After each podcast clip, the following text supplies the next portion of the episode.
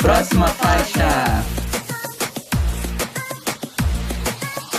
Olá, está começando mais um episódio do Próxima Faixa. Eu de um quartinho de hotel, Jorge Borges, quem está aqui comigo hoje? Eu que estou mais acordado que o Pedrinho, Matheus Guimarães. E na terceira ponta, quem é que tá? Eu tô aqui querendo viralizar, gente. Como é que faz? Tem alguém muito bom que vai dar dica pra gente pra viralizar. Quem tá na quarta ponta dessa cadeira, desse Zoom? Olá, sou eu mesmo, Oliver, sou grandão. Ó, eu não sei se eu vou dar dica, mas eu vou dar mais ou menos os passos que eu dei. Foram meio aleatórios, mas enfim, vamos lá, vamos nessa. Então vamos lá, que a sala tá cheia hoje, não é mesmo, Jorge Borges? Por que estamos recebendo o Oliverso hoje? Sim, tá cheia e vai ter cheia de dicas, né, gente? Vocês já viram. Estamos com o Oliverso aqui para falar de TikTok. Hits do TikTok, a modinha do TikTok, gravadoras versus TikToks. Olha, o papo hoje vai ser bem longo e vai ser muito interessante. Então a gente estava bem empolgados para fazer esse tema e chamamos o Oliver, o, o Oliverso aqui para conversar com a gente. Mas bom, gente, antes da gente se afundar no tema, lembrando de nos seguir nas redes sociais, arroba Próxima Faixa no Instagram e no Twitter, www.proximafaixa.com, acesse lá as nossas notícias, as nossas coberturas. Estamos em todos os agregadores de podcast, no Spotify, no iTunes, no Google, no Deezer. Escute onde você quiser. E nos avalie nesses agregadores também, pois é muito importante. Onde estamos, Matheus? Nós também estamos no selo LGBT Podcasters, que reúne o conteúdo de produtores LGBTs para consumidores LGBTs ou não. Seguindo a tradição milenar, hoje não temos indicação, porque a grande indicação são as redes sociais do selo LGBT Podcasters. Durante todo o mês de junho, vamos estar fazendo milhares de ações, lives, gameplays, discussões, focus groups, é, sei lá, sexo grupal. Não, mentira, isso daí não vai ter mas muitas coisas envolvendo o mês do orgulho, com diferentes podcasts, diferentes participantes de diferentes podcasts. Então fique ligado na programação que está disponível nas redes sociais do LGBT. Então acesse arroba LGBT Podcasters no Instagram e no Twitter. Olha só que dica boa. Mas temos mais dicas boas por aí, LS? Temos, gente. Como vocês estão cansados, né, de saber, estão escutando toda semana, o Próxima Faixa faz parte do time de influências da Groover Brasil. O que é a Groover Brasil? Precisa explicar de novo? Vamos explicar. É uma plataforma que conecta os artistas independentes ao público através da imprensa, através de influenciadores, curadores de música, e o Próxima Faixa foi convidado para estar lá. A nossa indicação, a nossa descoberta Groover da semana é uma descoberta que eu já falei para vocês. Mas como esse é o nosso primeiro episódio no mês do orgulho, eu me senti na obrigação de trazer ela novamente. A Pedro Nur. E olha que lindo, o EP dela completou um mês hoje, o Tropicarente. Gente, vocês gostam do batidão tropical da Pablo? Vocês precisam ouvir o Tropicarente. Porque é muito gostosinho. A vibe de verão, a vibe sertanejo, a vibe pop, a vibe brega, ela entregou tudo, tudo mesmo. Tem participação da Alana Fox e da Laila Drag, que são duas artistas que trabalham com ela. E eu fico assim, ouvindo e só querendo um, um chamego, uma paixãozinha, um dengo. Então vocês vão lá no Spotify e pesquisem Pedro Nur e vai tacar stream no Tropicarente e vamos apoiar a cena dos artistas independentes. Fica a dica para esse mês de junho, né, gente? Tem aí festa junina, já estamos no clima. Mas vamos para as notícias? Let's go!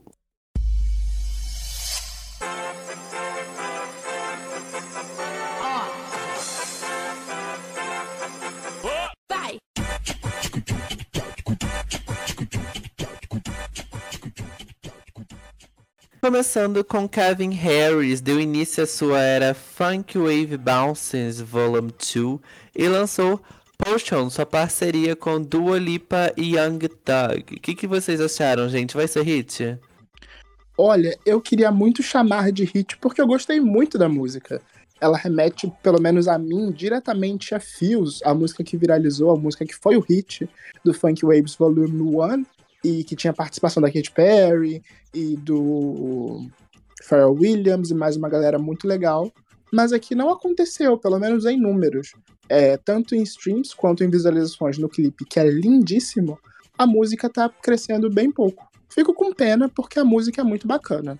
Você também gostou, LS? Olha, eu gostei, a música é boa, mas eu acho que a Dua cometeu o mesmo erro que a Ariana Grande cometeu ali no final de 2000. Ela tá fazendo turnê, mas tá fazendo turnê do álbum, fez sucesso, tá esgotando os ingressos, não precisa continuar lançando coisa. Ela lançou uma parceria com a Megan Thee Stallion não tem dois meses, agora tá se metendo em outro feat. E por mais que seja bom, a gente tá cansado da imagem dela. E aí não é tão bom quanto poderia ser se ela desse um tempo, entendeu? Eu acho que esse é o problema. A música é boa, o clipe é uma super produção, tem ali a receita do Calvin Harris, a identidade da Dua Lipa, mas a gente viu a mesma coisa mês passado, então eu passo. Mas olha, vamos destacar aqui que o grande destaque dessa música, a pessoa que mais se destaca, que toma frente, é, na verdade, o Young Thug. Você concorda comigo, Jorge? Olha, não sei, eu não tive uma opinião muito formada sobre essa música. É, eu gostei, eu não gostei, eu quis ouvir, eu quis largar. Eu fiquei bem assim, sabe? Uh, eu acho que ela tem potencial, né? Tipo, ela pode crescer, ela pode mudar, mas para mim não não favoritei, não coloquei nas minhas playlists e no momento não quero ouvir de novo. E você, olhe? Cara, eu faço as palavras, as minhas palavras as mesmas do LS. Tipo, eu acho que ela vai ter. Não acho que ela vai ter dificuldade, porque ela é uma artista foda pra caramba. Mas ela precisa vir com algum trabalho que se desvincule de Future Nostalgia. Isso se ela não quiser é, esse rolê de descansar a imagem. Ela precisa vir com um trabalho que, tipo, seja diferentíssimo do que estão fazendo. Que foi mesmo a onda, a onda de Future Nostalgia, né? A gente teve ali o álbum da, da Lady Gaga, que também tem... Álbum não, Teve o single da Lady Gaga que foi com a Ariana Grande. Qual era o nome? Esqueci o nome. Rain on Me. Rain on Me. Rain on Me, que também tem essa, essa vibezinha meio retrô. Então, ela tava ali já naquele nicho, só que agora ela vai precisar fazer uma parada diferentona para se desvincular dessa imagem e a imagem dela ser consumida de novo, como foi em Future Nostalgia. Essa é a minha opinião, também concordo com, com, com o LA. É, como você acabou de falar, ela tava ali quando saiu Rain on Me há dois anos atrás. Ela precisa descansar, gente. Manda a mulher descansar só um pouquinho, assim. Vai fazer bem para ela. Vai fazer. Pois bem, então vamos de próxima faixa. Vamos falar do Genesequa dela. A Urias lançou seu novo EP, Her Mind, e agora ela investe em sons eletrônicos novos, technos e latinos. Vocês ouviram, gente? Você ouviu Jorge Borges? Ouvi, Achei bem chique. É, gostei do que eu ouvi. É, me deixa ansioso para uma continuidade, né? Um EP que só tem quatro faixas. É, eu achei bem interessante, assim, né? Visualmente também tá bem interessante. Eu gosto muito da Urias, eu gosto muito de tom, do tom de voz da Urias. É, então eu fiquei super feliz. A minha preferida do disco é Top Down, esqueci como é que é. Deixa eu ver aqui na minha colinha. Uh, The Way I Drop. Top Down. The Way I Drop é a minha preferida. Essa eu favoritei. Essa eu repeti várias vezes porque eu gostei muito dessa. Uh, mas o, o EP inteiro tá muito legal. É uma parte 1, né? Então dá a entender que pode vir mais coisas por aí. E eu fico muito feliz pela Urias. E você, LS? Olha, não é o que eu escuto. Não é o que eu consumo normalmente. Tá longe de ser ruim. Eu adorei que ela foi por um caminho diferente, tá fazendo um som mais experimental, cantando em inglês e espanhol. Eu acho que essas músicas são mais para acompanhar a Pablo na turnê lá na Europa que elas estão fazendo. E elas funcionam muito, mas eu acho que foge um pouquinho da, da Urias ali do começo. Eu gosto da, da vibe mais RB, que ela apresentou no álbum, né? Nas faixas foi mal, uma delas. E eu achei que aqui ela foge muito. Ela tá indo muito pro Batistaca, cantando em inglês e espanhol. E não me pegou tanto. Mas eu acho que vende. E você, Matheus? E, gente, eu discordo completamente de vocês. Eu adorei. É, conhecendo é, avant-garde, usando um termo em francês do jeitinho que ela gosta, e sendo, sendo inovadora, quebrando a nossa expectativa. Eu aqui do meu ladinho estava esperando muito que ela voltasse para o caminho do indie rock, que ela brincou ali e foi mal dentro do Fúria, mas ela vem com um som inspirado em PC Music, inspirado em techno, é, quebra a nossa expectativa e até mesmo brinca com isso nas letras. Ela vai dentro de uma letra de, de, de, de bate-cabelo ali, de afronto, que a gente espera em The Way I Drop, e vai pro, de uma poesia que ela brinca em Bloom. Eu achei inteligentíssimo. Acho que a Urias talvez tenha sido sim pensado para que funcione na turnê europeia que ela está fazendo com a Pablo Tá. E de fato funciona e não foge à essência da Urias. Para mim, a Eli é 100% ela. Você concorda comigo, olha? Super concordo. Super concordo. Tipo, é super a identidade visual da Urias. Eu não acho que ela tenha fugido. Eu gosto muito dessa energia que ela tem, tipo, de ball. E ela carrega muito isso nos trabalhos dela. Não tanto nos últimos trabalhos agora que tiveram, do último EP de é, Fúria, né? Mas enfim, super concordo contigo. Eu amei. Vamos de próxima faixa então, gente. Vamos falar da Juliette, porque ela fez escola com a Anitta e não tá parando. Ela lançou Meu Dengo, parceria com a Cláudia Leite de surpresa no domingo. A faixa faz parte do Na Prainha da Cláudia, que é o projeto que a Cláudia está lançando comemorando os 20 anos de carreira. Tem a participação da Juliette e da Luci Alves, é uma faixa muito gostosinha. E anunciou Solar, que vocês devem estar ouvindo agora, no dia que saiu esse episódio. Já está começando aí a nova fase, no fase pós-EP, a nova fase pós o EP dela. Vocês estão animados com essa fase nova da Juliette? Vocês já ouviram é, Meu Dengo? O que, que vocês acharam? Sabe o que eu gostei? É inesperado para Cláudia Leite, ainda mais pensando nos últimos lançamentos dela, que aqui faço questão de repetir de novo, mais uma vez. É, vocês estão sendo injustos com a Cláudia Leite, fãs de pop. Ela vem entregando trabalhos muito interessantes, tentando se se modernizar, explorar novos sons, fugindo do axé tradicional e ao mesmo tempo adicionando novos elementos quando ela passa para esse axé mais tradicional e as galera não tá valorizando. Aqui ela tá trazendo o Nordeste, trazendo mais influência do forró, mais influência do arrocha. Eu acho que combina com ela também. A inclusão da Lucy e da Juliette só deixa uma música melhor e eu tô bem curioso pra, pra, pra prainha. Imaginava que ela fosse comemorar esse aniversário de carreira num trio elétrico, num showzão ali, no estilo do Copacabana, no estilo do Axé Music, e ela me surpreendeu com esse show menor. Ele ia até acontecer num espaço maior, mas teve uma grande confusão ali, poucos dias antes da gravação desse DVD. Mas eu tô curioso. E você, Jorge Borges, como estão seus sentimentos com a Claudinha? Eu consegui te convencer depois de passar tantos episódios falando bem dela?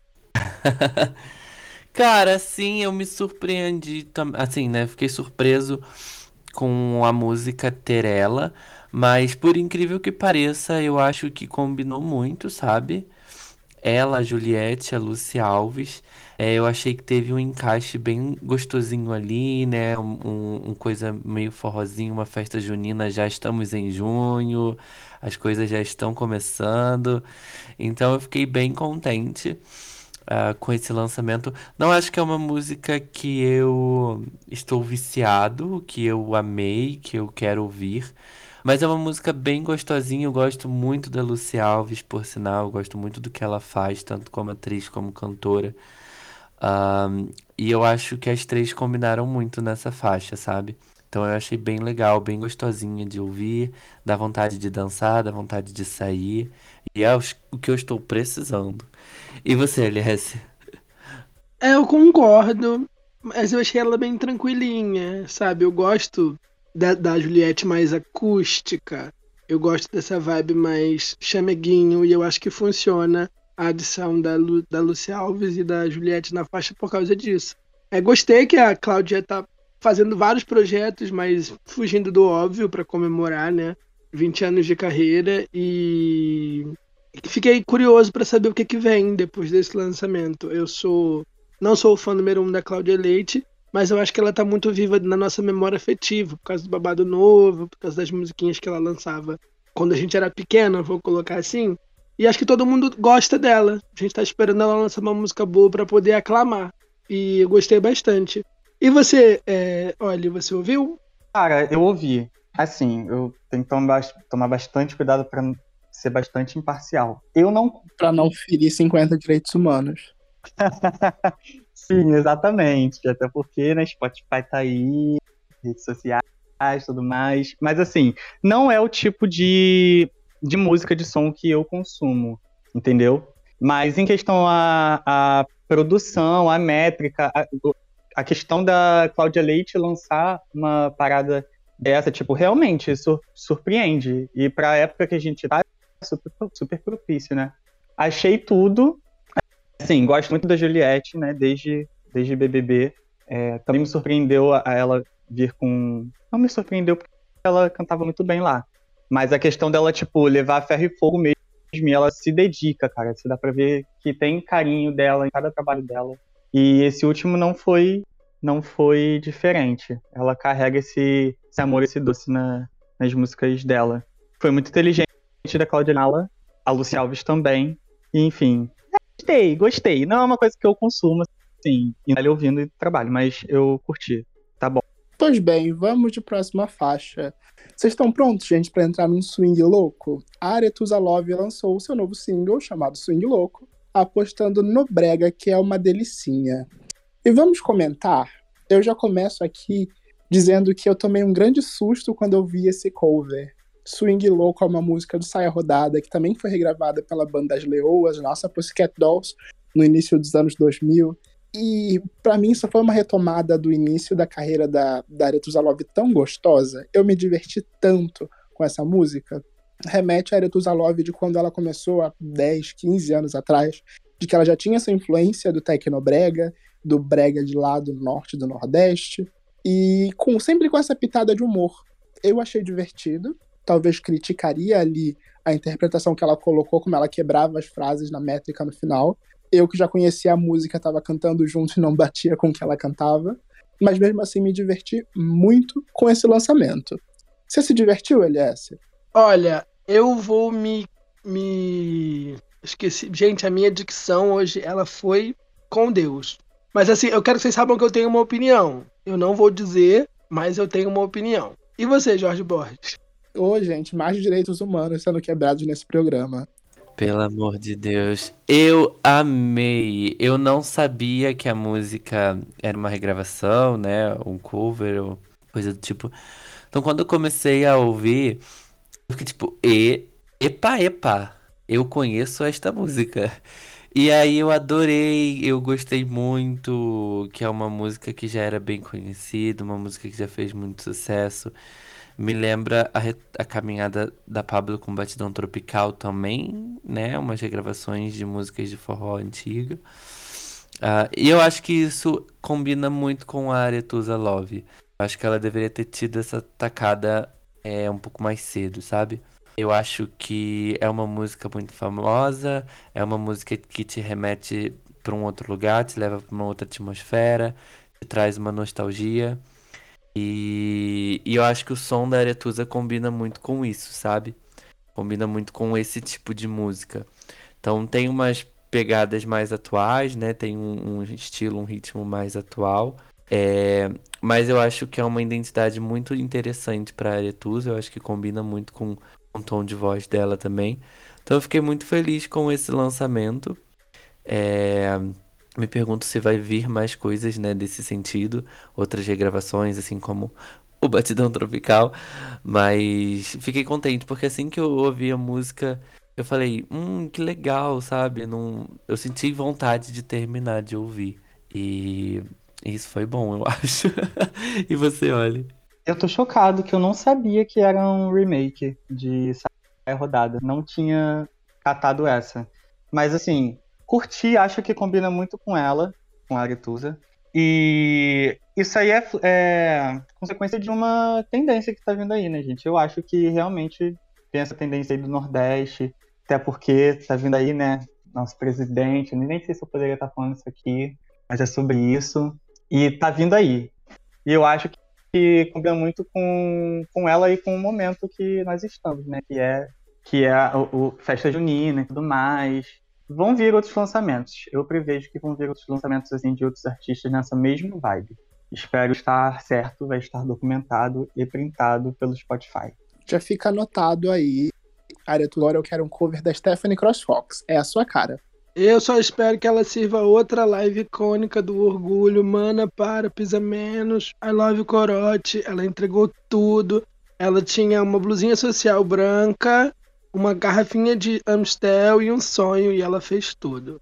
Mas enfim, vamos falar agora de Camila Cabelo. E aqui, gente, não se preocupem. Ela fez o encerramento da Champions League, né? Com a divulgação aí da Família. E eu quero começar uma discussão. Vocês acham que essa tradição que a Champions League está criando pode se tornar o novo Super Bowl?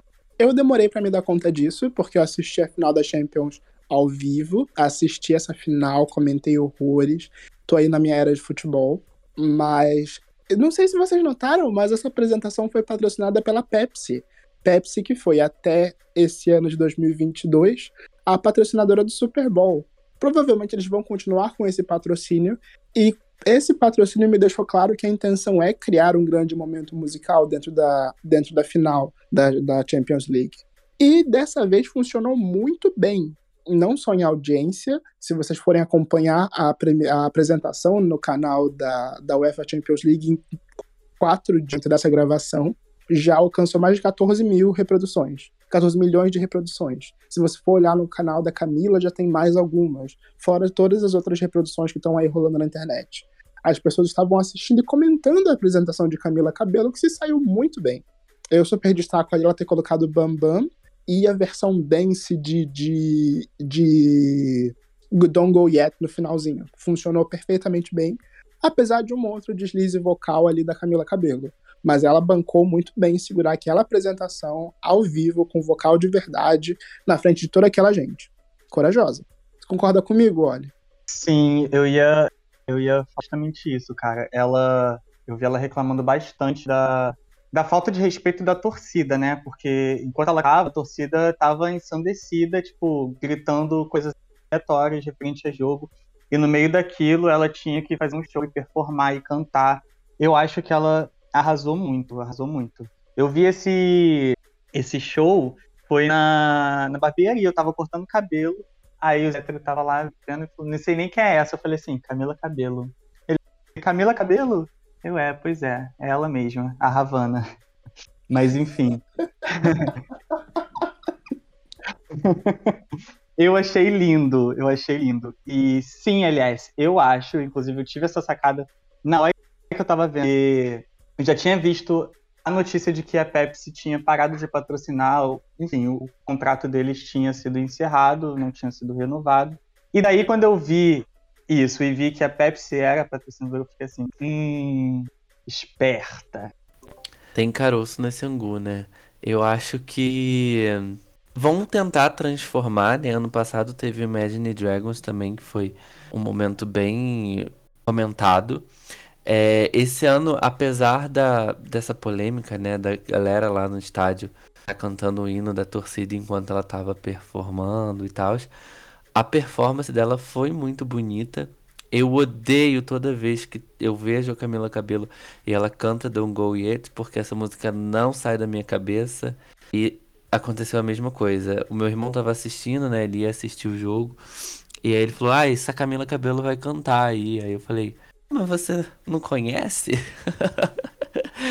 e aí ela e aí no final ela acho que ela termina com Don't Go Yet, ó, essa daí. Aí eu falei com ele, ó, essa daí é boa. E eu passei o resto do dia inteiro ouvindo Don't Go Yet, porque apesar de todas as polêmicas, eu acho a música muito, muito boa. Então foi uma apresentação muito bonita. É, apesar de rápida, né? Acho que foi bem rapidinha. Mas é, pode ser que seja uma tendência, né? Já estão mirando nisso também, então no próximo ano acho que já vai ser voltar, é, já vai ser rápido né, os comentários para um próximo performance. Pepsi saiu do Super Bowl, quem que vai pegar o Super Bowl agora? Então, é eles juntarem esses mundos, né? O que hoje música tá muito popular com a questão de TikTok, né? O tema, nosso tema de hoje. Então, nada mais justo eles levarem músicas para outros lugares também para também serem comentadas. É, o grande rumor é que quem pegou o, o Super Bowl foi o TikTok, o próprio TikTok. Ele já veio fazendo algumas ações no ano retrasado e no ano passado. É, fez o TikTok Tailgate, né? Teve show da Miley, teve show do Coldplay, é, e fazendo uma super divulgação do, do, do, da final da NFL nas redes deles, né? E parece que esse ano eles ofereceram mais dinheiro que a Pepsi para ser o patrocinador principal. E a Pepsi queria ser o patrocinador principal. Como tinha mais dinheiro envolvido, a Pepsi saiu. Não vou patrocinar nada também. Eu espero que, graças à saída da Pepsi, ela volte a investir em comerciais icônicos, igual era nos anos 2000, quando a Pepsi não patrocinava. Ela botava muito dinheiro e aquilo dava muito retorno para ela. Por isso que ela pegou o patrocínio do Super Bowl. E ia ser icônico eles esfregarem assim, ó, comercial na cara da NFL. Mas quero saber o que o TikTok vai fazer. Sobre o show da Camila Cabelo, quem escuta a próxima faixa sabe que eu não sou fã número um da Camila Cabelo. Eu tô muito amargo hoje, né, gente? Meu Deus. Mas eu gostei. Eu só acho que eles deviam ter. Se eles querem, né, abrir essa, esse momento Super Bowl dentro do, do esporte, é, replicar isso, eu acho que eles deviam procurar nomes maiores e não nomes mais populares, que é o caminho que eles estão fazendo ou pelo menos trazer mais de um artista. Ano passado, Marshmello levou o Khalid e a Selena Gomes e fez um showzão, ok, todo no chroma key, mas fez um showzão.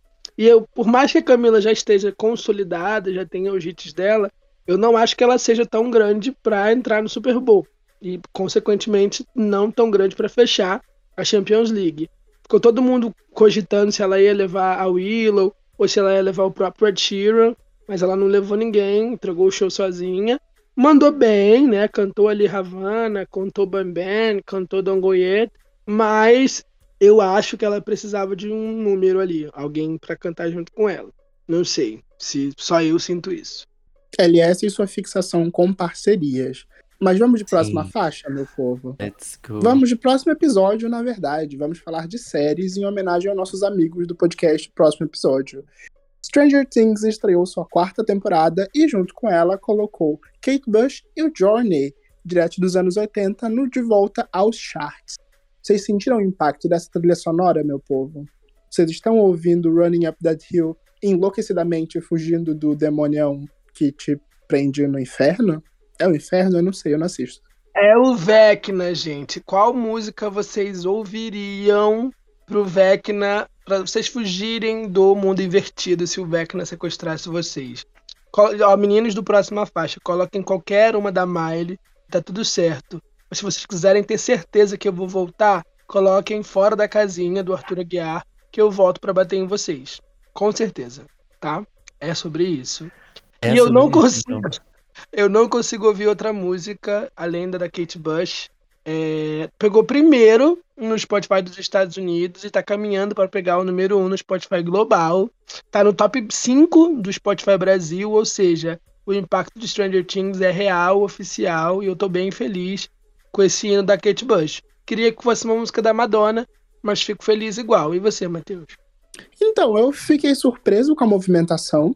Ok, tá longe de ser a primeira vez que a Netflix faz um grande movimento com séries e músicas, a gente já viu isso acontecer com a Liz Richard Hurts há uns dois anos atrás, é, mas não esperava um movimento assim tão grande. Fiquei muito surpreso, e ainda mais surpreso por ser Kate Bush. A minha grande curiosidade agora é saber se ela vai fazer alguma coisa com esse movimento. Porque ela mesma já tá retirada aí do, do universo musical há um tempo, tá mais reclusa. E você, Jorge, você assistiu o seriado? Você assiste Stranger Things? Para mim foi uma grande surpresa porque eu não vejo nem nada dessa série. Ao contrário do LS, eu não estou viciado e eu nem ouvi a música desde que a série lançou, até porque eu também não estou assistindo a série. Nós somos uma negação para falar de seriado, é por isso que a gente não, fala de música. Exatamente. Não, eu não assisto. Eu assisto Stranger Things, mas eu parei, sei lá, na segunda temporada, então não me interessei a voltar a assistir. Muito menos essa quarta temporada, né? Uh, mas eu fico interessado que as pessoas estão interessadas em consumir esse tipo de música, digamos assim, sabe? É, é uma música antiga, de um ano antigo, aquelas dos anos 80, né? Dos 70, 80.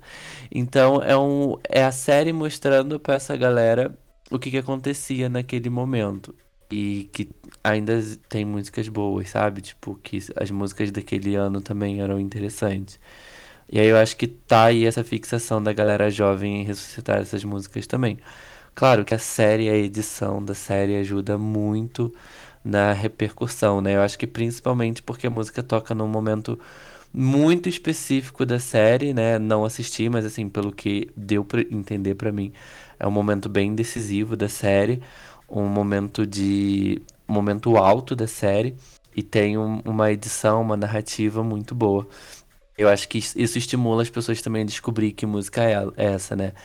É, eu gosto muito de trilhas sonoras, né? Eu já descobri muitas músicas através de trilha sonora, então eu acho que tem um poder muito interessante. Eu lembro que quando eu comecei a assistir Vampire Diaries, é, tocava uma música A Drop in the Ocean. E aquele episódio que eu vi, eu fiquei com aquela música na cabeça. E daquele ano foi a minha música preferida, eu só ouvia aquela música. E, e eu acho que a- as grandes redes vendo possibilidade disso, né? Porque trilha sonora existe há muito tempo, né? Mas até mesmo vindo interesses de gravadoras é uma pauta que a gente pode conversar. Interesses de gravadoras sobre séries grandes no momento, em momentos épicos, pode ser uma pauta futura também, sabe? Cara, é, eu não assisto muito, né? Eu assisto assim, por tabela, porque assistem aqui em casa. Mas pelo que eu entendi, a música serve para a pessoa se ligar com o corpo dela no mundo real, se ligar à mente, né? Tipo, uma parada empática, e daí ela volta a si. E eu acho muito, muito maneiro, porque eu já conheci essa música antes dela irritar. Ela era meu xodozinho, fica até um pouquinho com ciúme. Mas ela era meu xodozinho. E eu já parei pra assistir muita série conta de música. Igualzinho ao, ao, ao Jorge Borges. Eu comecei, por exemplo, a assistir Dark por conta de uma música chamada Familiar, da Agnes Obel. Nossa, eu canto funk, canto pop, mas, gente, as coisas que eu ouço no off é- são muito aleatórias. Mas eu adorava essa música, inclusive eu gosto muito, tenho gostado, tenho consumido muito essa, essa vibe retrô. Que vira e mexe, essa vibe retorna aí, né, pra, na, na dos mainstreams. E é até uma coisa pra gente analisar, realmente, porque vira e mexe essa tendência tá voltando. Eu acho que foi essa embarcação mesmo que pegou que pegou Kate Bush. Vocês já deram tema para um próximo episódio. Mas por enquanto vamos só de próxima faixa. Por enquanto aqui vamos falar de Anitta, que anunciou a versão deluxe do Versions of Me para junho e levantou uma problemática bem interessante com a gravadora e o TikTok. Para lançar uma nova versão, ela precisava fazer um sucesso no TikTok. E a gente precisa irritar lá para reconhecer e para conseguir esse investimento? Vamos falar mais de TikTok depois da vinheta, no tema principal? Vamos, vamos. Não sei mais como sentir, já que sem ter nada. Acorda, Pedrinho, quero te ver pelado, vem que eu tô no senhor. Vem nem comer safado, sei que tu quer me ter, então brota na minha base, não tem Netflix, é só o meu sofá. É, o TikTok é a rede social mais popular do momento e seu impacto na forma de consumir música é inegável. Os virais, as dancinhas, a forma do público de interagir com a música mudou e vimos surgir vários hits. Como nem tudo é festa e oba-oba, alguns artistas já manifestaram sua insa- insatisfação com essas novas formas de consumo. É muito bom ter um viral e alcançar milhões de pessoas, mas se tornar refém disso não é nada bom né? Como lidar com essas práticas, como se manter fiel à sua estética, ao que você acredita como arte e cumprir, né, os mandados da gravadora. E a gente está com um viralzão do TikTok aqui para falar com a gente sobre o impacto do TikTok no mundo da música e a pressão para viralizar. Tudo bem, Oli? Se apresenta pra gente. Tudo ótimo, graças a Deus. Então, eu acho. É um assunto, é uma área bem delicada falar sobre isso, porque eu tenho amigos que têm opiniões bem contrárias à minha. Na verdade, eu acho que a grande massa tem uma opinião bem contrária à minha. Mas eu acho que é complicado a gente chegar na área do que é arte e dizer o que é, é o que tem qualidade ou não. Eu acho que essa parada do viral tem dado muitas chances para os artistas independentes de mostrarem o teu trabalho, de mostrar a tua cara, entendeu? Porque eu acredito que primeiro para você, primeiro para você dizer o que você quer dizer, para você fazer a pessoa querer ouvir o que você quer dizer, você tem que tem que ter o desenrolo, tem que ter o, o jogo de cintura, entendeu? E eu acho que o TikTok proporciona isso. Eu entendo que alguns artistas se sintam meio traídos, né? Traindo a sua essência, vindo para essa vertente que está vindo agora com o TikTok. Mas é isso, é questão de se renovar. É...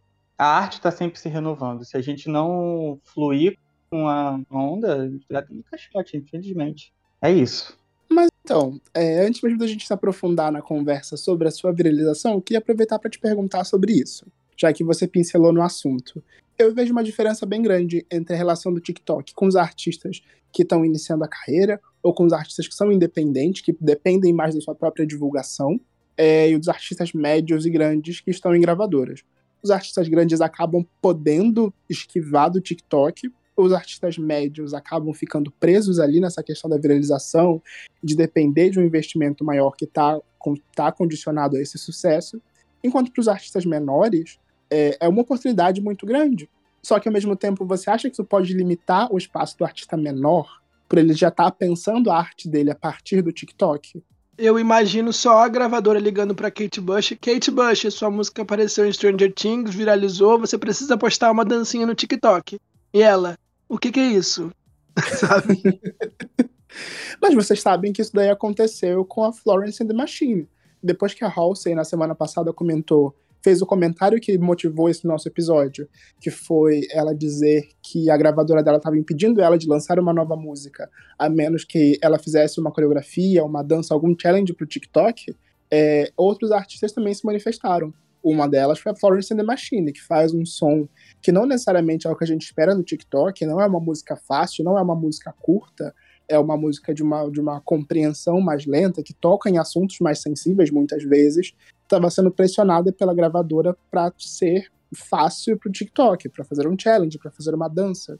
Isso, ok, leva a oportunidade, isso poderia fazer com que mais pessoas acessassem essa música, acessassem essa arte, mas ao mesmo tempo limitar qualquer tipo de arte ao que funciona dentro de uma plataforma, ao algoritmo, é de certa forma limitante.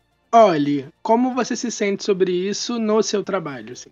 Então, por isso que eu disse que realmente é um solo muito complicado. Eu acho essa parte da, da gravadora ter que pressionar o artista a fazer algo que hit, eu acho, eu acho bem tóxico, na verdade, porque a, a, parada da inspiração, ainda mais para artistas tão instintivos como Florence The Machine, por exemplo, é, não é uma parada que ela. Assim, eu digo eu, por mim. Eu não consigo sentar e escrever alguma coisa porque eu quero escrever, eu preciso escrever e direcionar essa parada para uma vibe que estão me obrigando, me pressionando a fazer, entendeu? Eu acho, eu acho meio tóxico. Só que é complicado, cara. É uma, é, é uma faca de dois gumes, infelizmente. É uma faca de dois gumes. Porque é bom para para essa área que eu, que eu disse, dos artistas independentes estarem crescendo, e ruim das gravadoras estarem, estarem se pression, pressionando os artistas quanto a isso. Eu, respondendo ao LS, eu sinto uma dificuldade muito grande, tem sentido, porque eu tenho, eu tenho um EP sendo preparado, sendo produzido, e nem todas as músicas são do estilo que eu, da vibe que eu tô agora. Entende? É uma era que vai fazer um, essa transição de popzera, TikTok, batistaca e depois vem outra parada conceitual que fala mais sobre sobre sobre cabeça, sobre mente, enfim. E não é, eu, eu tenho medo de pisar em falso.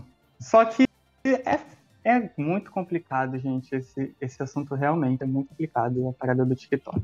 Eu acho tóxico das gravadoras estarem fazendo isso. Bom, ah, não concordo. Não é que seja algo que eu acho que elas precisam se dobrar isso. Até porque são artistas grandíssimas, né? Grandes pra caramba. Eu que, eu, eu que tenho que pensar em irritar. Eu acho que o grande problema é que uma coisa que começa de forma orgânica e o público compra vira mecânica, porque a gravadora se prende aquilo ali, quando aquilo ali não é o único meio de chegar lá, né? De conseguir que um artista faça sucesso. É, a Kate Bush, a gente acabou de falar, foi um, um, colocou na trilha sonora e aconteceu, né? Fez sucesso, as pessoas ficaram vidrados na música e estão escutando, independente de viralizar no TikTok ou não. Porque teve um momento com aquela música. E aí eu acho que o problema é isso. Você tem uma coisa, mas você tem várias outras coisas. E você se prende naquela coisa e força os seus artistas a fazerem só aquilo. E esquecem o mundo, né? Esquecem todo o resto. Mas você, Jorge Borges, consome muitos hits do TikTok? É, eu acho que essa questão é bem complicada mesmo, né? Como vocês levantaram esses pontos de artistas grandes, artistas medianos, independentes. Eu acho que para os artistas independentes é uma grande oportunidade, né? De mostrar o seu trabalho, de se mostrar. E, e aí eu acredito que conforme vai crescendo, cai no mesmo nicho de todos os outros, né? De depender daquilo para para ser conhecido, para irritar, para fazer sucesso, sabe? É, mas uma relação com artistas maiores, né, grandes e de gravadoras, eu acho que o que eles pensam é no lucro, né? No lucro daquilo, porque é até pesado, mas assim, aquela galera é um produto, elas estão elas são trabalho, sabe? Tipo, elas precisam gerar lucros. É, que é diferente de um artista independente, né? Que faz. É, porque não só um artista independente pequeno, mas grande também, sabe? Tipo, faz o seu trabalho porque gosta, porque acredita nele, e coisas do tipo. E uma, uma gravadora maior, ela quer ter um lucro daquilo, ela não quer que o artista só lance uma música porque ele quer lançar uma música, sabe? Então, tipo, é uma máquina mesmo. E aí, o que, puxando o caso da House, que foi o nosso debate para esse tema, a House, ela tem muitos hits, né? Tipo, assim, ela, ela ela tem hits. E na, no início lá do TikTok, ela tava hitando muito, né, com o Doubt Me, né? Acho que Doubt Me começou um, um hitão lá no TikTok. E, e foi um grande hit. E do que eu me recordo, esse foi o último grande hit da House, né? Então, assim, para um artista grande que já tem, que tem muitos hits, né? Desde que começou, tem hits, é, que a gravadora investe muito, muito também, eles precisam trazer esse lucro de volta, sabe? Então, tipo, ah, é muito bonito. O último álbum dela, do If I Can't Have Love, I Want Power, é um álbum muito bonito, é um trabalho muito bonito, tem um filme muito legal. Mas eu acredito que, pensando na gravadora, né, pensando no lucro, é, não gerou tanto retorno assim, sabe? E por isso que eles provocam. Não, você precisa fazer um hit, sabe? Você precisa hitar lá no TikTok. E porque é muita coisa, né, gente, que a gente não, não vê, não enxerga, não sabe. Então é muito difícil até mesmo de falar. É, e quando é um artista independente, que tipo assim, caramba, é uma oportunidade para eu mostrar minha arte, sabe? Uma oportunidade para mostrar o que eu tô fazendo. E, e aí acho que chega num momento que vai ficar refém também, né? É disso que o Oli tá falando. Ai, as músicas que eu tô fazendo agora, elas são dessa maneira. Mas e as músicas que eu quero fazer, né? Que eu tô pretendendo lançar e não. não será que não vai conversar com o TikTok, com o que o meu público tá, tá querendo? E aí é um, um outro passo, né? E aí, tipo, você vai seguir no que você quer fazer, do que é a sua arte, ou você vai fazer algo porque você quer views, sabe? Porque você quer ser conhecido. Talvez o que você vai fazer é um caminho mais distante. Mas aí talvez é mais, mais a ver com, que, com quem você é, sabe? E galera maior, galera grande, eh, nem a galera grande, porque eu acho que a galera grande, elas até ditam, sabe? Então, assim, você não vê a Taylor Swift indo pro, pro TikTok fazer uma dancinha. Então, a Adele falou que não vai fazer música pro TikTok. Porque se tá todo mundo fazendo música pro TikTok, quem vai fazer música para as pessoas que escutam ela, sabe? Então tem esses outros artistas grandes que eles ditam, tipo, não, não vou fazer. E a galera mais mediana, né? Tipo, esse caso da House e esse caso da Flor. Até, até a Florence mesmo, mas assim, não, não tem nada a ver com o TikTok, sabe? Nem que ela lance uma música para isso, acho que vai ser uma forçação de barra. E esses outros artistas mais independentes, né? Tipo a Charlie, a, a Rina, né? Essa galera mais assim. Que, que, a, que a gravadora impulsiona, tipo, ah, a gente precisa de um hit. Mas o hit, cara, é muito orgânico, né? É uma coisa que nasce muito natural. Pode ser um grande investimento, como o caso do Acorda Pedrinho, que a gente vê agora. Um grande investimento. Mas se a música também não pegar, a gente tem a Ava Max, sabe? Que tem muitos investimentos em todas as músicas e não pega de jeito nenhum. E ela lança 10 mil músicas em uma semana e tá aí, sabe? Sim, e eu falo, é, é, eu vou citar a colegagem, porque foi uma parada super despretensiosa. A gente não achou que ia irritar da, maneira que irritou. E irritou, sabe? A gente ficou sem, sem escolhas, tipo, sem, sem saber o que aconteceu. E é, é, essa parada, não, não é certo que vai irritar ou não. A gente não tá na, cabeça de todo mundo, a gente não, não leu o algoritmo como. A gente não tem uma máquina, uma equipe para tá vendo como o algoritmo tá, para saber o que, que eu preciso botar para irritar, entendeu? A quarta Perim foi a mesma coisa. Foi ainda mais difícil porque, assim, não, não irritou de cara. É, o Dornelles é um gênio. Beijo, Dornelles, que se estiver ouvindo. Dornelles é um gênio da marketing, ele estuda publicidade, inclusive. Então, tipo, todo mundo trabalhou em conjunto, incessantemente, fazendo conteúdo. Esse foi um, uma música que a gente fez pra irritar, entendeu? É, agora, colegagem não, colegagem foi muito orgânico. E, e é assim, os hits são assim, a gente vê o exemplo que a gente citou da, da Kate Bush. Não era, não era pretencioso, não era uma parada que eles fizeram para irritar e acabou irritando. Então, é bem isso mesmo que o Jorge falou. Não tem como calcular. Concordam? É, o remix de colegagem levou você a conhecer a Marina Senna. Tem mais de 3 milhões de visualizações no TikTok. Mais de quase meio milhão de visualizações no YouTube. Você apareceu no Multishow. Como é que foi lidar com esse viral? Isso realmente abre portas? É realmente importante viralizar? Você se sente pressionado a tentar repetir isso? É, Bom não é, né? Porque é aquela parada do, da expectativa e do fracasso. Você bota a expectativa lá em cima, porque tu tá irritando, aí você lança um, um, uma parada, tipo, achando que vai irritar com a expectativa lá em cima e o fracasso te puxa lá pra baixo. Aí pra você não cair lá embaixo e continuar caminhando, é esse que é o, o grande problema. Eu, eu acho que eu tenho que separar, porque eu não separei quando eu disse que qual era a minha opinião. TikTok, viral, é uma ótima ferramenta, sim. É, a, a, plataforma, a forma como o, algoritmo entrega e irrita as coisas assim do dia para noite, da noite para o dia, é muito maneiro, é, é, é importante e dá muita oportunidade. Agora, a pressão que vem com isso, é, das pessoas de fora, das gravadoras, até da gente mesmo se cobrar de ter que irritar, eu acho que isso que precisa ser medido. Mas aí é como, como vocês falaram, não lembro exatamente quem falou. Mas tem muita coisa por trás da cortina que a gente não vê, entendeu?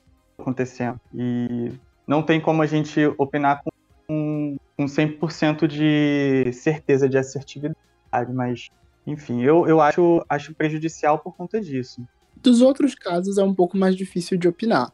Mas agora eu queria saber de você, como você se sentiu com a corda pedrinha porque agora você contou que na construção da versão de vocês, que tem participação do Dornelles, dos meninos do Hyper Baile e do DJ Swag, é, vocês já construíram pensando no, no hit, pensando na, de como essa música poderia chegar a mais pessoas, né, por andar junto com, com o viral do, do Pedrinho original.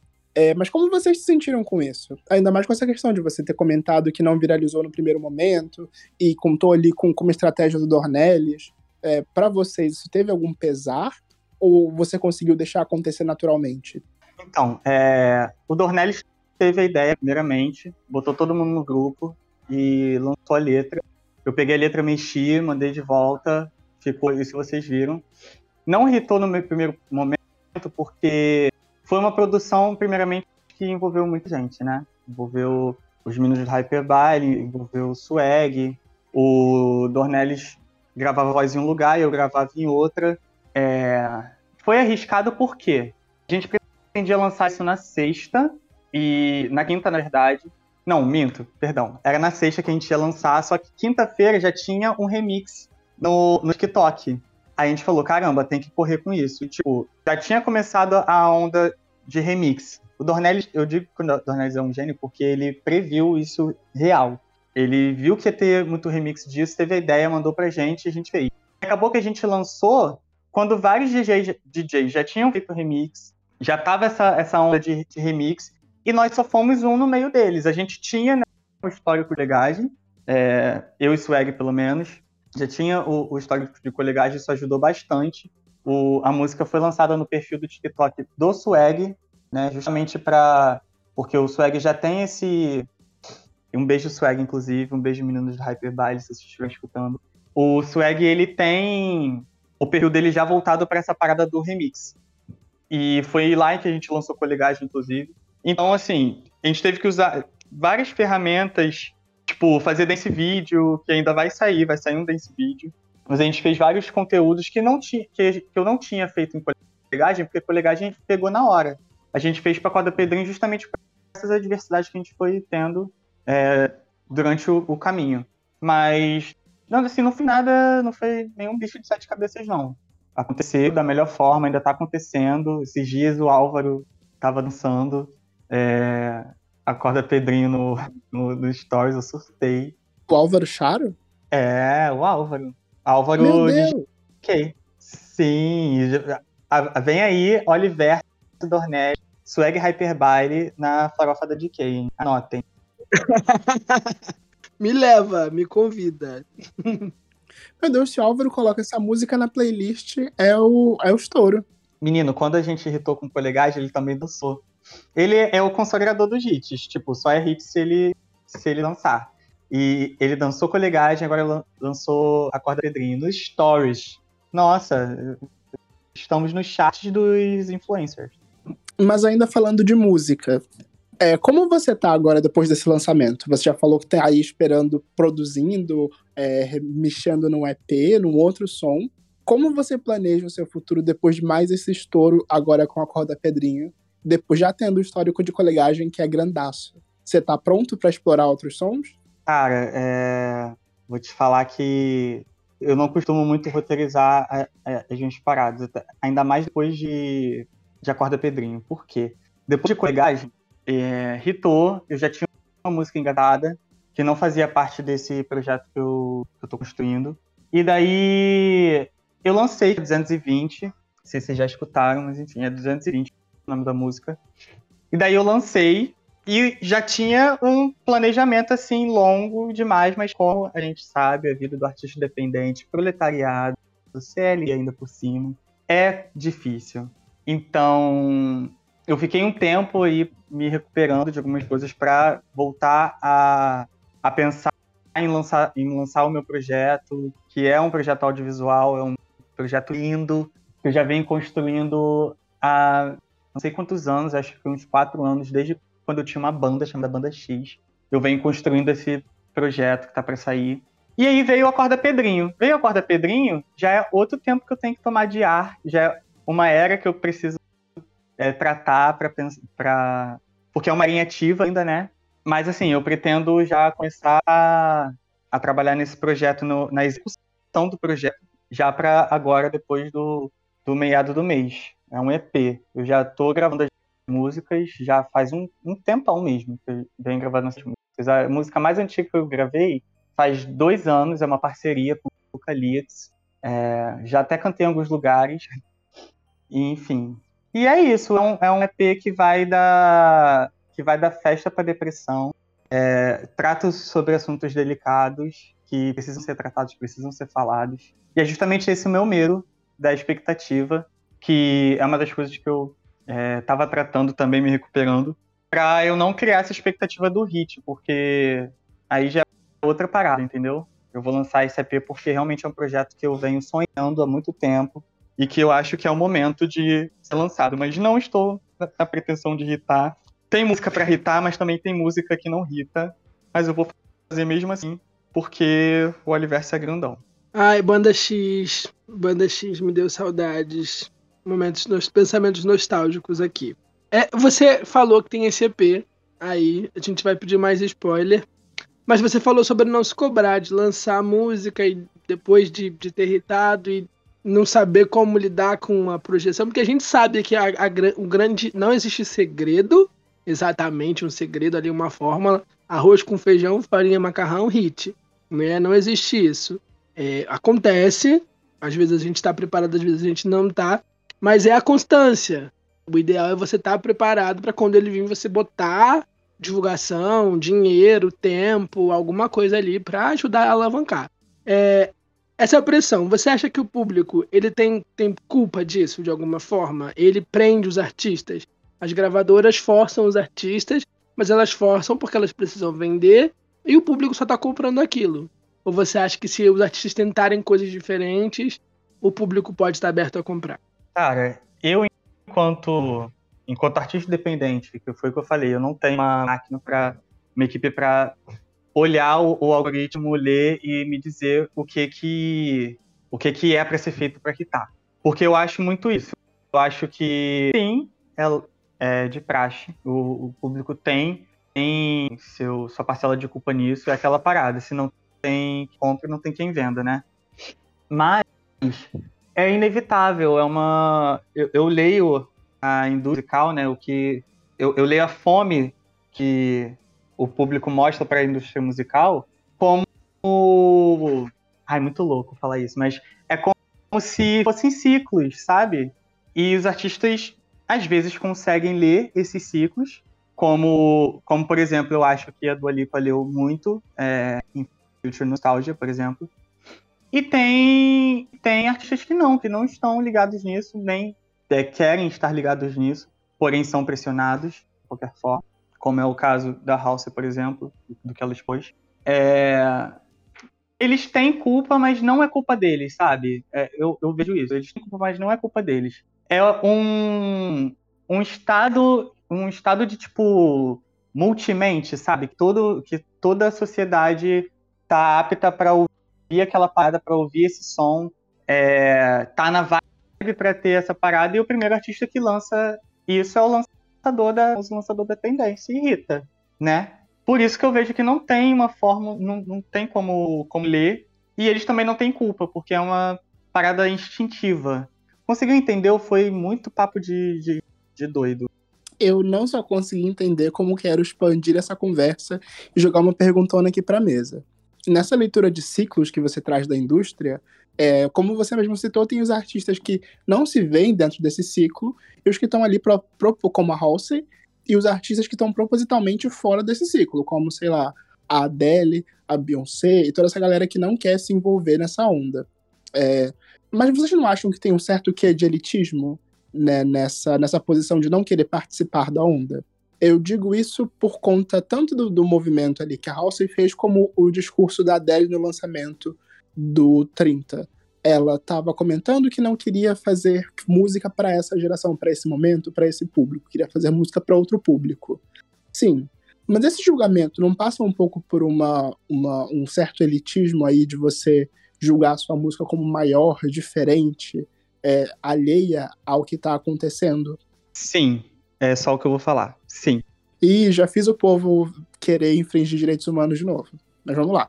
Ah, eu, eu, trago mais para perto ainda da gente, né? É, a própria Marina Senna, ela hitou com Por, por Supuesto, viralizou.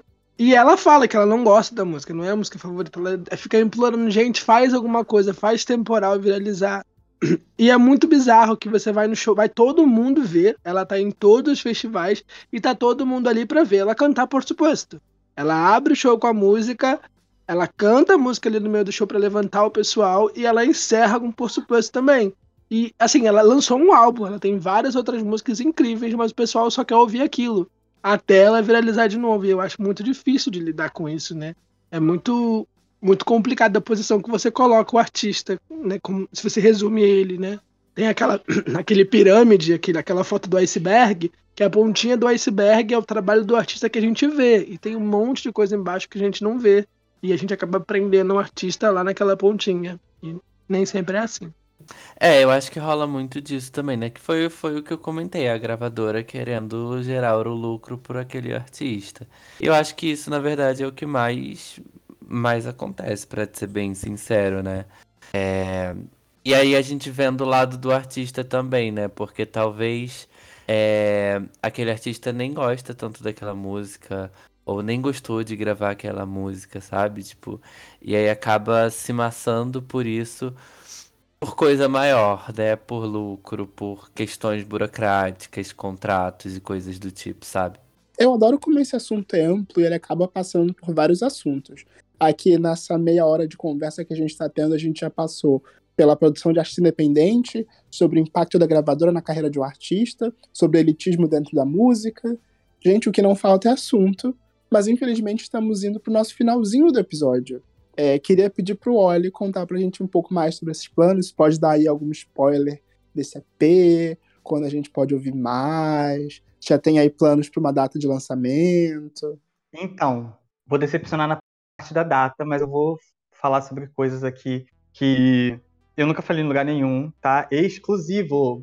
Bota aí, tag exclusivo. Ih, pauta quente, pauta quente. O nome do EP, né, é, é bem óbvio, tá? Mas não, não é tão óbvio assim. Vocês vão entender quando começar a mostrar mais sobre. Se chama Oliverso. Oliverso não é o, não é o meu nome, galera. Oli é o meu nome artístico. E Oliverso veio da ideia até um pouco, até um pouco puxada da, da banda X. O que significava banda X quando eu tinha banda? Sempre perguntavam pra gente qual era o nosso estilo musical, é, o que a gente fazia, é, quais músicas a gente tocava. E X é uma incógnita, entende? Então a gente levava esse, esse, essa parada de, da, da, da incógnita no X. E o Oliverso justamente por isso. É, ele, ele iniciou, eu iniciei a ideia de Oliverso com isso. De que eu não me limito a, a, a ser cantor. Tipo, eu canto, eu danço, eu roteirizo, eu componho as minhas músicas, eu sou, eu sou um sou músico. Começou daí o Oliverso, que o Oliverso, na verdade, é um, é um conceito para eu juntar tudo que eu sou. Veio se ressignificando durante esses anos, e é o que eu vou mostrar nesse, nesse trabalho, o que se tornou, o que vem se tornando, e o que pode vir a se tornar Oliverso, que é um, é um multiverso do Oli. É literalmente o multiverso do Oli. Ele vai ser composto por oito músicas, por isso ainda não sei se eu chamo de EP ou de álbum, mas ele vai ser composto por oito músicas e vai ser dividido em duas partes. Então, nossa, já tem bastante coisa aí para vocês para vocês idealizarem aí bastante spoiler para vocês ficarem bastante curiosos sobre o que será Oliverso. Oh, se eu pudesse dar uma dica para você, eu aproveitava agora o mês do orgulho, viu? Vamos, vamos apoiar o artista LGBT independente. Mas como o povo gosta de fofoca, eu joguei ali na roda, você tinha falado para mim que ninguém tinha perguntado isso para você, e eu queria que você terminasse o episódio com uma fofoca. A letra de colegagem. Eu já sentei pro seu marido, só você não sabe. Se você quiser, pode vir também. Vamos partir para a colegagem. Oliver, olhe, conta pra gente da onde surgiu essa letra. Você gosta de ser marmita de casal? Oh, meu Deus. Ai, meu Deus do céu, gente. Quem chegou até aqui vai desbloquear as páginas coladas do próxima faixa. Caiu, caiu, caiu. Parou a gravação. Ai, gente, poxa, queria tanto contar, mas que pena, deu erro. Não, galera, então, vamos lá. Cara, ninguém nunca me perguntou isso. Eu já dei entrevista de G1 pra até Bichart e ninguém nunca perguntou isso. É uma história real, sim, tá? O, o rapaz não se chama Juninho, que eu não sou idiota. Não ia botar o nome do garoto para receber um processo. Mas é, é real o que acontece. Eu tinha, acho que meus 17 anos, 17 para 18, eu não lembro. E é exatamente o que aconteceu na letra. É, eu, eu ficava com, com, essa, com essa menina, com essa garota, eu ficava com essa garota. E daí ela começou a pegar um menino, outro menino. Eu nunca fui de de, de, de, de, de ciúme dessas coisas. Eu, eu sempre tive essa parada de não monogamia antes de eu conhecer o conceito não monogamia. Nunca tive essa parada de Ai, você tá ficando, tô ficando com você, você tá ficando com... Nunca tive. Enfim, um belo dia, eu estava na casa dessa minha amiga e estávamos nós três. Ela não sei, não lembra o que ela fazer, acho que ela foi comprar alguma coisa na rua. O garoto veio com os papos estranhos, gente. Ué, o que, que eu vou fazer? Ele veio com os papos muito estranhos. Eu já tinha percebido olhares e tal, mas eu até então nem, nem imaginava. Nem imaginava. O hétero top. Top mesmo, gente. Boné de, de abarreta, camisa de basquete e bermuda de. de. que bota assim, abaixo da bunda. hétero top. Nunca iria imaginar. Mas enfim, foi o primeiro, inclusive, primeiro conto, assim. Primeiro e único, na verdade, de, de hétero. Nunca tive coisa com hétero, mas enfim, nesse dia, né, eu tive, que ele não era hétero, no caso, bissexual. E daí meio que a gente se, a gente se pegou, mas tipo assim, foi, foi só um, um beijinho, um negócio e tal. Ela chegou na hora. Pegou na hora. Eu fiquei assustado, mesmo não tendo esse instinto de, de tipo, ah, ter. Era pra eu contar a história mesmo, gente? Ou era só pra eu dizer. Olha, eu sei que tá ótimo. eu tô me expondo a. Você tá se expondo, bicho. Já vou mandar pro Belize. Mas eu achei que era uma coisa mais pesada, que você ficou tentando um tempo ali no marido dela, sabe? Mas é isso, é licença poética, né? Acontece. É, licença poética. Isso é o Ai, gente. Ai, tô me expondo à toa. Não sentou no marido, gente. Fake news, não sentou no marido. Deu um não, beijinho. Sentei, sentei. Você não deixou ele terminar a história, aliás. Você não deixou. Termina a história, então. Ai. Então, não tem muito mais história. Eu tomei o susto, mesmo não tendo esse instinto de, de monogamia, eu tomei o susto que eu falei: Meu Deus, eu estou na casa dela pegando o boy que ela tá pegando. Meu Deus do céu. Ela fingiu que não viu, foi pra cozinha, botou refrigerante lá e voltou. Nisso que ela voltou, tipo, a gente parou, né? Nisso que ela voltou, ela sentou em cima dele e veio, entendeu? Aí foi quando eu catei, eu falei, gente. Agora, nunca ficou claro. Eu, hoje em dia, eu tendo a visão do que aconteceu, talvez já tivessem combinado isso antes. Eu nunca parei para perguntar isso. Né? Eu nem tenho mais contato com nenhum dos dois. Sei que eles estão juntos até hoje. Tipo, Babado. eu tenho, tenho 20, 24 anos. Isso foi com 17, 18. Sei que eles estão juntos até hoje, mas a gente não tem contato frequente. Assim. Inclusive, vou, vou perguntar a ela se, se ela lembra, se eles combinaram ou não, porque foi muito estranho. Gente, que tesão, e assim nasceu o swing. E assim, e assim termina 50 tons de próxima faixa, gente. Babado. A colegagem, gente, a colegagem aconteceu. A co... Foi colegagem mesmo, né, gente? Que delícia. Acontece, Olha, né, gente? É, eu quero que você deixe suas redes, onde a gente pode tacar streaming em você. Deixa o TikTok, o Instagram, o Twitter, onde a gente pode conhecer mais do seu trabalho para poder ver o lançamento do Oliverso que vem aí. Galera, em todo, em tudo quanto é canto, é pra me procurar. Oliverso. Oli com Y e verso de universo. Oliverso. É, Instagram, Twitter. Instagram e Twitter também, só que eu tenho. É só me procurar lá. O Spotify é Oli, O-L-Y mesmo, que é o meu nome artístico. E é isso aí, galera. Me encontrem lá. Logo menos vocês vão estar recebendo aí o meu novo single. O nome é Exosfera. O nome do primeiro single vai ser Exosfera. Vai ser um single solo. Que de cara vocês já vão captar qual é o conceito de Oliverso. Então fiquem preparados. Acompanhem nas redes. E eu, inclusive eu vou até seguir a, a dica aí do LS, que estamos no mês no Proud Mouth. Então, é isso, eu vou aproveitar. É isto, muito que bem.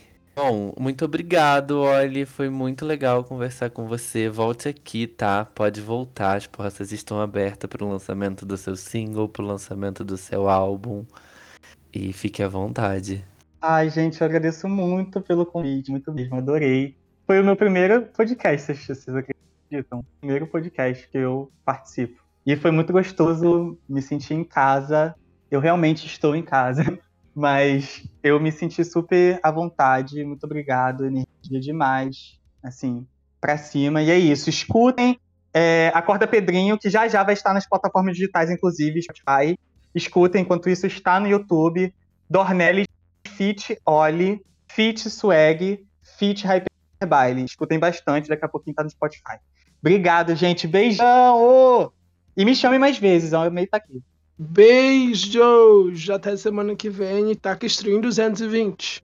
Até o próximo episódio. Tchau, tchau. E se você ouviu até aqui, conta pra gente se você vai ouvir por supeço do mesmo jeito depois dessa história do óleo, gente. Tchau! Este podcast faz parte do movimento LGBT Podcasters. Conheça outros podcasts através da hashtag LGBT Podcasters ou do site www.lgbtpodcasters.com.br.